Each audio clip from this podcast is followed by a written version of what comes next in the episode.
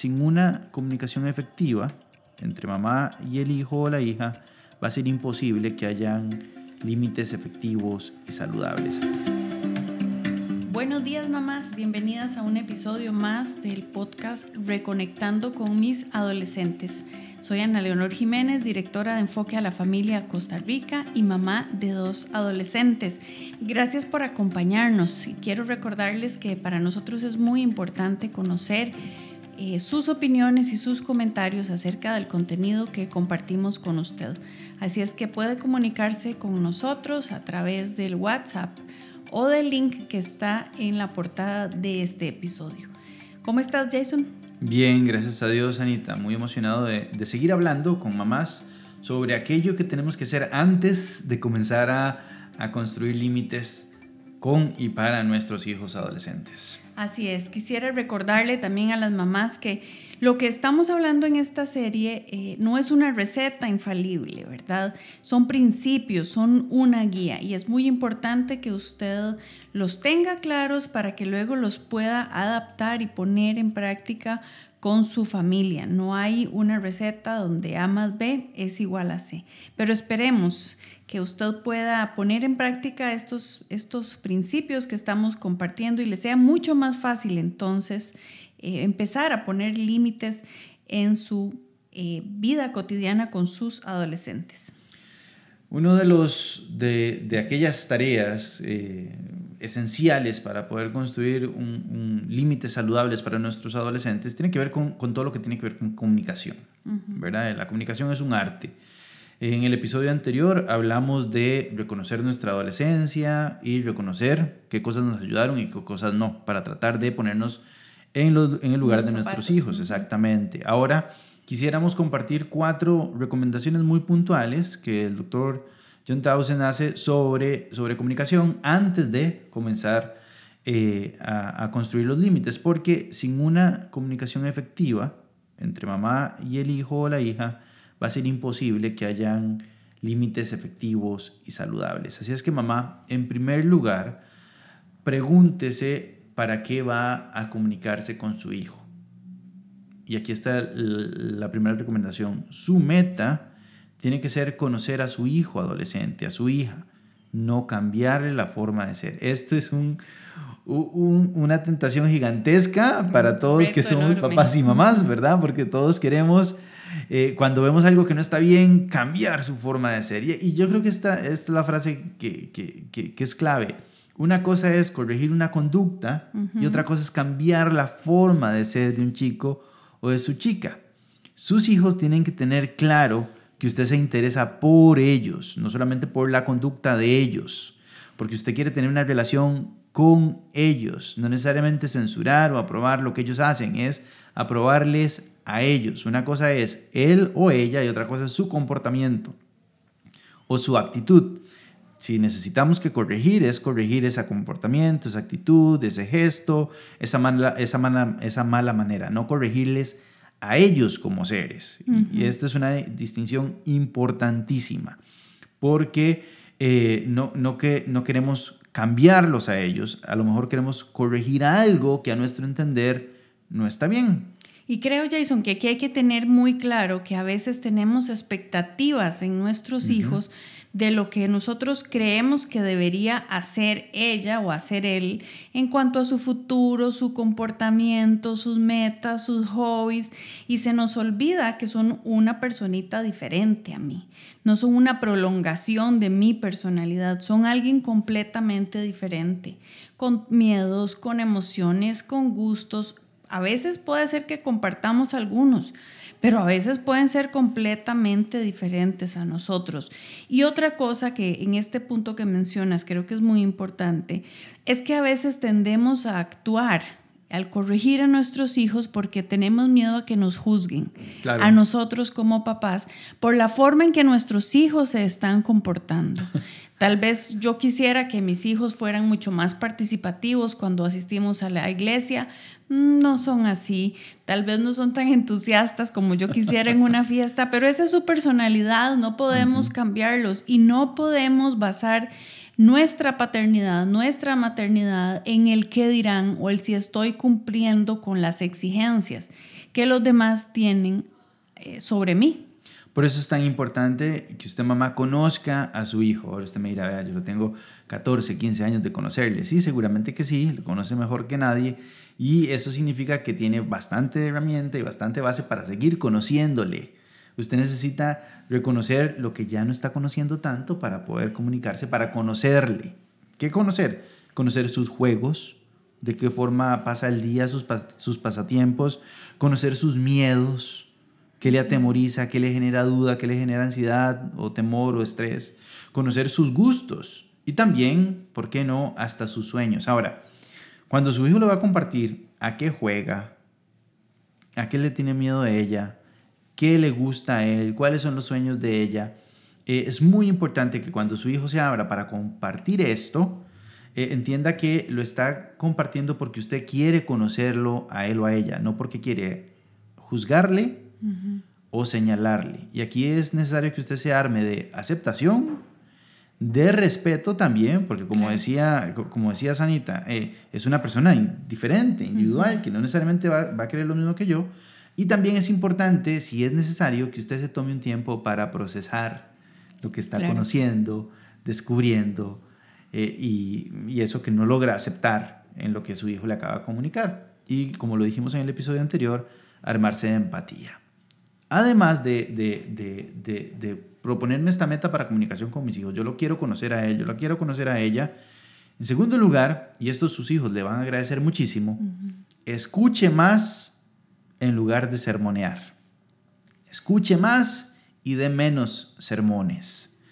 Usted siempre, siempre tiene la tarea de ser mamá. Eso nunca se lo va a quitar. Siempre va a guiar, siempre va a enseñar, siempre va a corregir. Pero la prioridad es entender qué piensan ellos, qué dificultades tienen.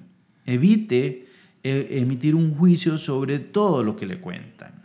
Eh, si usted, si, sus hijos vienen y le cuentan, mira mami, es que hice esto, y, de inmediato usted tiene eh, la palabra de censura, de calificación negativa, su hijo dice, uy, me equivoqué, pero no me equivoqué con lo que hice, me equivoqué con venir a contarle a mamá, porque ya sé que si yo le cuento esto, que a mi entender no fue tan grave, Dios guarde le cuente otras cosas más, porque no sé qué va a hacer. Usted necesita invitar a sus hijos a conversar, respetar el silencio también, modelar la forma de hablar y hacer espacios de conversación segura. Todo esto tiene que ver con escuchar más y sermonear menos. Es decir, si usted va a comunicarse con su hijo eh, y desde las primeras frases que su hijo dijo, ya usted tiene el sermón preparado y usted ya sabe todo lo que tiene que decirle, lo, eh, perdimos. Eh, lo perdimos. exactamente. Usted tiene que, que aguantarse las ganas y decir, ok, aquí estoy para escuchar. Y usted dice, lo que me está diciendo es tan importante que quiero decir algo, piense, si lo que ya le dijo es tan importante, típicamente lo que viene es más importante después. Si ya me dijo algo, ya se animó a decir algo, él o ella no solamente están compartiendo de de su corazón, también nos están evaluando. Usted lo tiene que saber. Cuando su hijo viene a comentarle algo, le está evaluando. Cuando su hijo viene a decirle, mami, fíjate que mi amiga esta hizo esto y esto y esto, no es para que usted le diga, esa es una mala influencia y se va y no tiene que acercarse. No, no, ella lo que está haciendo es tanteando el terreno para saber si después le puede comunicar a usted lo que ella hizo. Entonces, si usted censura eh, horriblemente a la amiga porque hizo algo, usted, su hija dice, uy, no le puedo contar lo que yo hice. Así es que, de nuevo, invite usted a la conversación, respete si no le, si no le quiere comentar algo, respete el silencio, modele la forma en que usted habla para que ella hable igual y haga espacios de conversación segura donde sabe, eh, eh, usted me puede decir lo que quiera, ¿verdad? Eh, de nuevo, escuche más y de menos sermones. Y Jason, aquí entra en juego algo muy importante de lo que hablamos la semana pasada y es el tener empatía.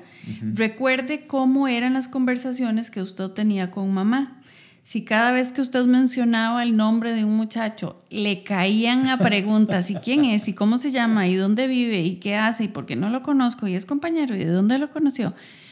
¿Qué va a querer usted seguir conversando?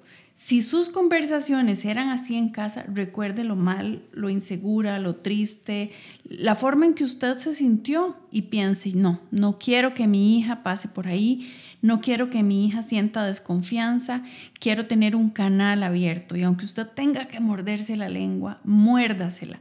Si no, usted inmediatamente va a estar cerrando esa puerta que está tratando de abrir. Es correcto. En tercer lugar, quisiera, quisiera mencionar esta otra recomendación que hacen los autores de este libro maravilloso que se llama Límites con los adolescentes. Haga preguntas. Esta, e, esta recomendación la, hacemos en todo lugar, siempre que hablamos de comunicación entre jefes y subalternos, entre colaboradores, entre parejas, entre matrimonio y por supuesto entre papás e hijos. Haga preguntas, preguntas abiertas, preguntas de conversación, evite las preguntas de sí o no. Mi amor, ¿estás bien? La respuesta va a ser sí. Mi amor, ¿cómo te fue hoy? La respuesta va a ser mal o bien. van a contestar con, con monosílabos o con, o, con palabras muy chiquititas, ¿ok? Así es que evítelas, evítelas, evítelas. Mi amor, ¿te pasa algo? La respuesta va a ser no. Eh, pregunte primero por los hechos, si es necesario, y después pase a las ideas, y por último pregunte por las emociones. ¿Qué significa esto? Es, ¿me quieres contar qué fue lo que pasó aquel día en la fiesta? Mi amor, te puedo preguntar, yo vi esto, esto y esto y esto. ¿Es correcto? Después pasamos a las ideas. ¿Qué piensas vos acerca de? Y por último, las emociones. Mi amor, ¿te sentís triste? ¿Cómo te sentís? Es evidente que, sentís algo, pero yo quisiera saber cómo te sientes. Y aquí podemos hacer los ejercicios. Eh, preguntar por hechos es, ¿qué te gustó más? Por ejemplo de este paseo, de este viaje a la playa, de, esta, de quedarte a dormir en la casa de tus amigos, de la fiesta, ¿qué te gustó más? Eh, sobre ideas, uno puede, puede plantear la pregunta, mi amor, ¿cuál sería tu posición si fueras un papá de un chico adolescente que plantea esta posibilidad de irse así, así, así con los amigos? ¿Cuál sería tu posición? No siendo adolescente, sino siendo un adulto. Papá, eh, si fueras vos, el que está frente a una decisión difícil por tu grupo de amigos, eh, ¿qué pensarías? ¿Cómo actuarías? ¿Qué sentirías? ¿Cuál es el, sentimiento que, te dejaría frío congelado? ¿Es la duda? ¿Es el temor? ¿El, rechazo? ¿Es la vergüenza? ¿Qué? ¿Cuáles serían esas em, emociones? Y, por supuesto, eh, todos los escenarios hipotéticos para tratar de, abrir la mente al adolescente. Jason, y creo que a veces los papás nos quejamos de que son inmaduros, de que no crecen, de que siguen pensando como niños. Bueno, todo este, este proceso que has comentado les ayuda a ellos a ir madurando su pensamiento. Cuando ellos se escuchan hablar, cuando ellos van hilando ideas, les ayudamos a pensar de forma crítica, de forma constructiva, les ayudamos a llegar a conclusiones cuando se escuchan, cuando les planteamos situaciones, de modo que ellos puedan desarrollar un criterio con respecto a algo. Por ejemplo, eh, como decías, es, amor, escuché que en la fiesta a la que fuiste hubo licor y algunos de tus compañeros se pasaron de la raya. Eso sí es cierto ok, te dirá sí o no y qué hicieron, amor, y de algunos resultó herido o se pelearon o hacemos este tipo de preguntas. ¿Qué te parece? ¿Te pareció un ambiente agradable? ¿Te pareció un ambiente para disfrutar? Ok, y al final le decimos, ¿y qué pasa si a la próxima fiesta a la que vas sucede lo mismo? ¿Qué, ¿Cómo reaccionarías? Ok, y al final podemos decir, acuérdate que si esto pasa, me llamas, inmediatamente voy por vos. No te preocupes, puedes contar conmigo a la hora que sea, yo voy a llegar. Esto lo hemos hecho con mi hijo adolescente ya casi de 18 años para que aprenda a reaccionar de forma adecuada. Cuando hacemos este tipo de preguntas, les ayudamos a ellos a pensar más críticamente. Sumamente valioso porque eh, los chicos a ver, en casa es donde, donde tienen que ser entrenados para la adultez y para la vida social. Así es que eh, yo le tengo que modelar a mi hijo cómo, cómo, cómo, tener este tipo de conversaciones, qué hacer en una situación así. Me parece genial. Y finalmente, mamá, eh, abra espacios de comunicación. Usted es la adulta, no sus hijos. Quien tiene que dar el paso al frente es usted. Usted dice, no, yo no sé cómo, es que me da miedo. Inícielo, inícielo, inícielo. No lo acose, no la acose con preguntas, pero abra espacios para conversar. Y cuénteselo, mi amor, quiero ir a conversar con vos. ¿De qué? De lo que sea. Simplemente conversar de lo que sea. Vamos a ir a tomar un café, una hora, vos y yo. Pero mami, que, que vos te eso y de qué vamos a hablar, de lo que vos quieras. O te cuento yo. Vos decís, vos planteas el tema o lo planteo yo. Y, y, se interesa. Recordemos lo que dijimos hace un ratito, respetamos. Bueno, que, que, mi amor, ¿de qué me quieres hablar? Bueno, mamá, te quiero hablar de esta banda que me encanta. Bueno, y, se sientan las dos a ver los reels en Instagram o a ver la información de la chica que, le gusta eh, eh, la música o lo que fuese. Eh, y, comenzamos. Pero es muy importante para abrir espacios de comunicación que usted sea intencionada, que no fuerce la relación, que no humille, que, distinga lo que es la interacción pública de la interacción privada, ¿verdad? Usted no le va a preguntar a su hija delante de toda la familia algo muy importante. Piense cuándo es que usted se comunica mejor. Usted es una persona que se comunica mejor cuando en la mañana, en la tarde, en la noche. Y también piense cuándo es que se comunica mejor su hija o su hijo. Y por supuesto, eh, esto lo recomendamos a partir de un consejo que daba un papá en una conferencia.